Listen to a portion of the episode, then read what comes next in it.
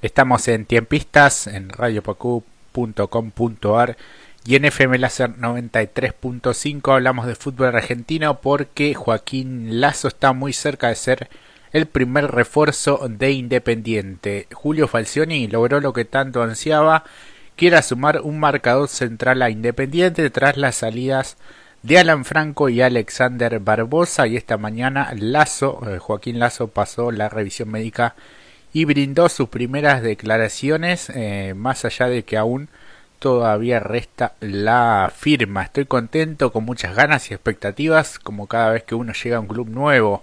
Mi desafío es hacer las cosas bien. Falcioni me conocía de antes, según me dijo, porque me quiso llevar a otros clubes en otras oportunidades. Hoy se dio la posibilidad, nos pusimos rápido de acuerdo y por eso se pudo concretar, indicó quien llega procedente de Rosario Central. Además reveló que su nuevo entrenador le demostró su interés y le comentó la idea que tiene Independiente. Siempre lo sigo porque tengo amigos en el plantel, los equipos de Falcioni son duros para entrarle y además intentan lastimar, pero como en todo hay que tener suerte, concluyó, eh, con 30 años Lazo podría aportarle a Independiente experiencia y buen juego aéreo, algo que estaba buscando en este mercado de pases. Hablamos de las Leonas porque ya está definido el plantel que nos va a representar en los Juegos Olímpicos de Tokio, Brian. Sí, porque a falta de un mes de los Juegos Olímpicos, el entrenador argentino de la selección de hockey sobre césped, estamos hablando de Carlos Retegui, confirmó la lista de 19 jugadoras que van a ir a los Juegos de Tokio a disputarse del próximo 23 de julio al 7 de agosto. Entre las citadas se destaca la presencia de la defensora Noel Barrio Nuevo, la jugadora con más participaciones en los Juegos Olímpicos, ya que Tokio va a ser su cuarta participación. Anteriormente había competido en Beijing 2008, Londres 2012 y los Juegos pasados de Río en el año 2016 y además 10, de las 16 jugadoras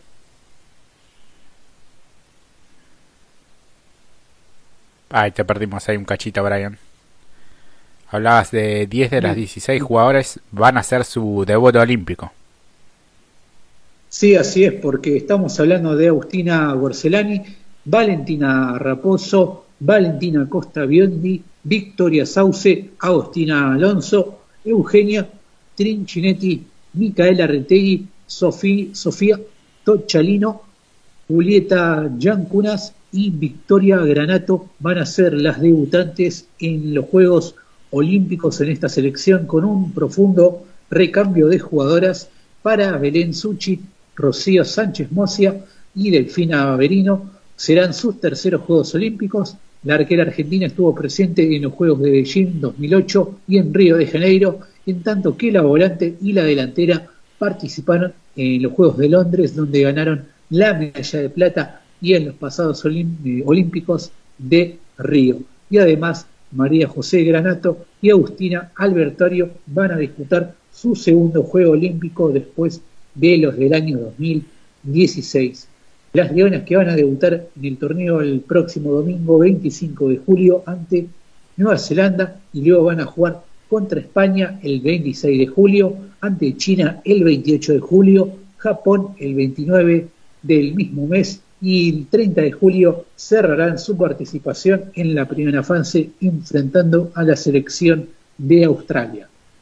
Así es, y ahora pasamos a hablar de volei porque eh, se está jugando las Ligas de las Naciones y Argentina cayó sin atenuantes ante Francia. El seleccionado masculino de Argentina cayó ante su par de Francia por 3-0, 26, 24, 25, 21 y 25, 22 en lo que fue el penúltimo encuentro de la ronda preliminar de esta Liga de Naciones de y El conjunto albiceleste acumula 6 victorias y 8 derrotas en Remini en Italia, donde se desarrolla este torneo dentro de una burbuja sanitaria. Los galos, por su parte, con un récord de 10-4, marchan momentáneamente cuartos y aspiran a ser semifinalistas. Argentina padeció tanto en el saque como en la recepción y, salvo un primer parcial en el que dio pelea hasta el final, siempre corrió de abajo en el marcador. Bruno Lima fue el goleador del equipo con 11 tantos. El conjunto que dirige Marcelo Méndez se despedirá eh, mañana del torneo frente a Irán desde las 11. Así que este es el último compromiso que queda de esta Liga de Naciones de volei que se está disputando en Italia. Y hablamos de fútbol nuevamente porque Boca buscará jugar algunos amistosos en esta preparación, esta pretemporada que está llevando a cabo en su predio de Ezeiza, los conducidos por eh, Miguel Ángel Russo. En cuanto a la dirigencia también este, van armando un poco el plantel y pensando en los, en los refuerzos, ¿no? Para tratar de armar un equipo competitivo que pueda afrontar todas las competencias eh, y así, bueno, lo, está pensando Russo. La idea es disputar tres amistosos durante esta pretemporada, siempre en el periodo de Seiza.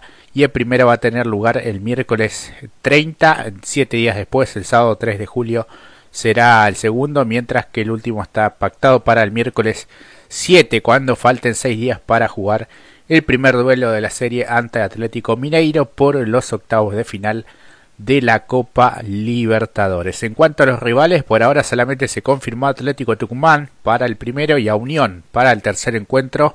El cuerpo técnico de Boca termina de definir quiénes serán los que eh, servirán para probar el 11 de cara al segundo semestre de 2021, donde el torneo continental será el gran objetivo del Ceneice. Y en cuanto a las posibles llegadas, se habla de Advíncula, Brian.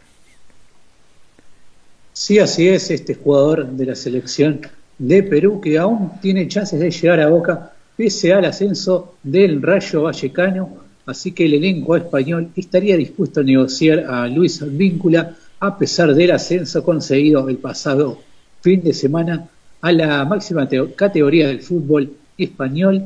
El peruano tendría acordado su contrato con Boca y debería pagar alrededor de 3 millones de dólares por el lateral derecho, lo que sería un importante refuerzo para el equipo de Miguel Ángel Russo, pensando de cara al duelo crucial que va a tener dentro de unas semanas ante el Mineiro por la Copa Libertadores, el máximo objetivo a que apunta la institución de la Ribera. Así es, y teniendo en cuenta que Julio Ufarini no, no va a continuar, ¿no?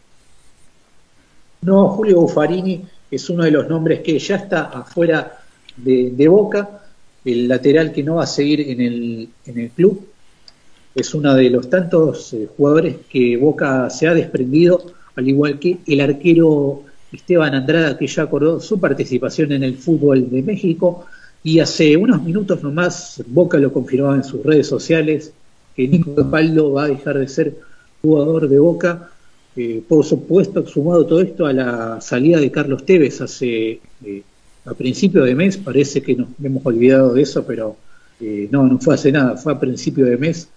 Así que un boca entre la renovación por completo de cara a este compromiso importante que es la Copa Libertadores, eh, Boca que viene de caer en semifinales del torneo argentino y eh, enfrenta una renovación en gran parte de, de su plantel y en puestos estratégicos como son la defensa y en el ataque.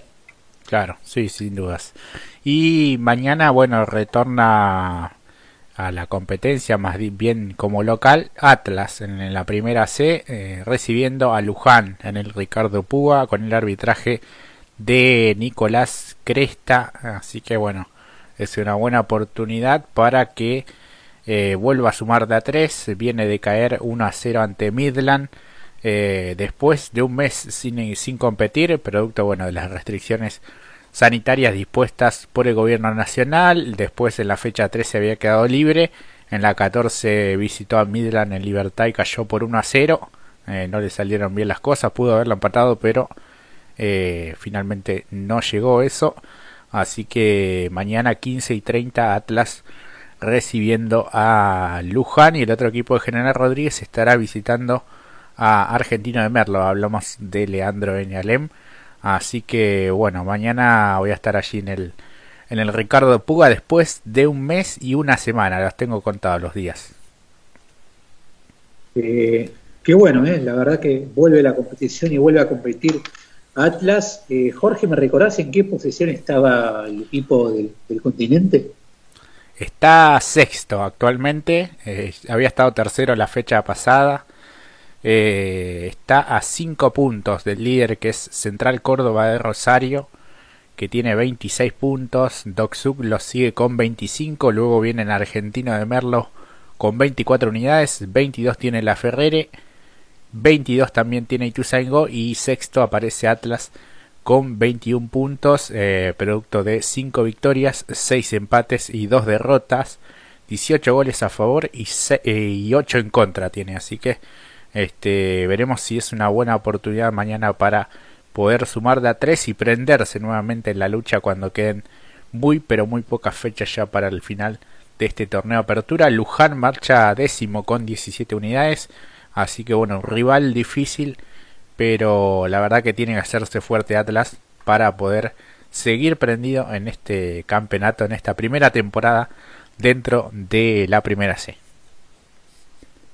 Mañana 15.30 Atlas Luján, así que bueno, allí Jorge vas a estar y después en Radio Pacú seguramente la cobertura, la crónica, mejor dicho, de lo que dije, este encuentro por la jornada 15 de este torneo apertura de la primera C Así que faltan poquitas fechas, ¿no? Porque son 19 nomás. Claro, sí, sí, sí. Este, y un equipo va quedando libre por cada fecha. Eh, son 19 equipos, como bien decía. Dos torneos, apertura y clausura. Los ganadores de cada competencia van a jugar una final para terminar el primer ascenso. En caso, obviamente, de ser el mismo equipo, ascenderá directamente. Mientras que los equipos que se ubiquen entre el primero y el octavo de la tabla general el primero y el sexto en el caso que haya una final, eh, al cual se sumará el perdedor de, esa final. Así se va a estar eh, definiendo un poco los, los ascensos. También, bueno, hay clasificación a la Copa Argentina. Así que, bueno, objetivos importantes para el equipo de Néstor Retamar, que fue haciendo su adaptación a esta primera C, pero que se mostró muy competitivo. Solo perdió dos partidos. Así que, bueno, es una buena este, un buen momento para poder retomar la senda ganadora y qué mejor que hacerlo de local ante un rival siempre difícil este como es como es Luján obviamente así que bueno mañana voy a estar ahí y eh, Punta y Taco como siempre va a estar un poco más tarde porque la intención de hacerlo en vivo eh, vamos a, hacerlo en un horario especial que será el de las 19 Brian Hola, 19. Ah, lindo horario, ¿eh? Lindo horario para escuchar sobre automovilismo y seguro no me lo voy a perder. La verdad que te agradezco porque es un horario cómodo para mí. Sí, estamos probando. Este, a lo mejor cae bien ese horario y, y lo podemos eh, dejar ya. Pero bueno, vamos a, probar a ver si tiene buena buena recepción. Me parece que, que sí. Este, pero bueno, a veces por los horarios míos o, o de Mati lo, lo, lo hemos ido modificando, pero la verdad que es un buen horario me parece para poder escuchar. Así que bueno, seguramente estemos gestionando algunas notas. Eh, vamos a hablar de todo lo que dejó el TC en San Nicolás. Este, la fecha que ganó Julián Santero, se la ganó a, a Mariano Werner. Eh, después se viene fin de semana también de automovilismo en La Plata con eh, TC Mouras, TC Pista Mouras, TC Pickup. Así que bueno, este, el automovilismo también volviendo a lo que son los fines de semana, este, después de la semana anterior en la que tuvimos Super TC 2000, Turismo Nacional, Top Race también eh, entre semana en unos horarios y días poco habituales para, para el deporte motor, pero este, con todos los protocolos vigentes se puede realizar en, en de semana como, como siempre estuvimos acostumbrados. Así que bueno, Brian, nos vamos despidiendo de este tiempistas del día de hoy, agradeciéndole a cada uno de los que nos estuvo escuchando, como el caso de Mari, que nos decía gracias por la información, es muy bueno el programa, nos felicita. Eh, y la semana pasada me quedó pendiente de saludar a Luis, que fue quien nos gestionó un poco las entrevistas con Rubén Castellanos, con Carlos Desti, a quienes también les agradecemos porque los días posteriores a las, a las entrevistas eh, estuvieron mensajeando con, conmigo, así que bueno, agradeciéndote también a vos, Brian, eh, nuestros dos héroes de, de Malvinas, pero bueno, me he olvidado de, saludar a Luis que nos facilitó también un poco las, las entrevistas. Así que bueno amigos, nos volveremos a encontrar cuando este, hagamos una nueva edición de Tiempistas.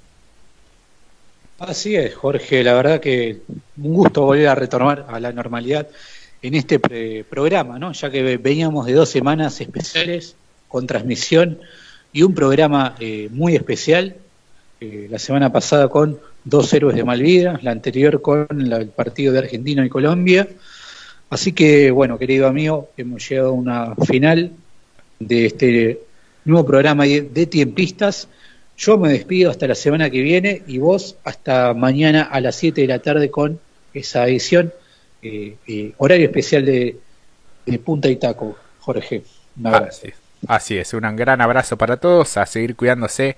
Gracias también a los amigos de FM Láser 93.5 por transmitirnos también en su emisora. Un gran abrazo y será hasta la próxima. Chau, chau.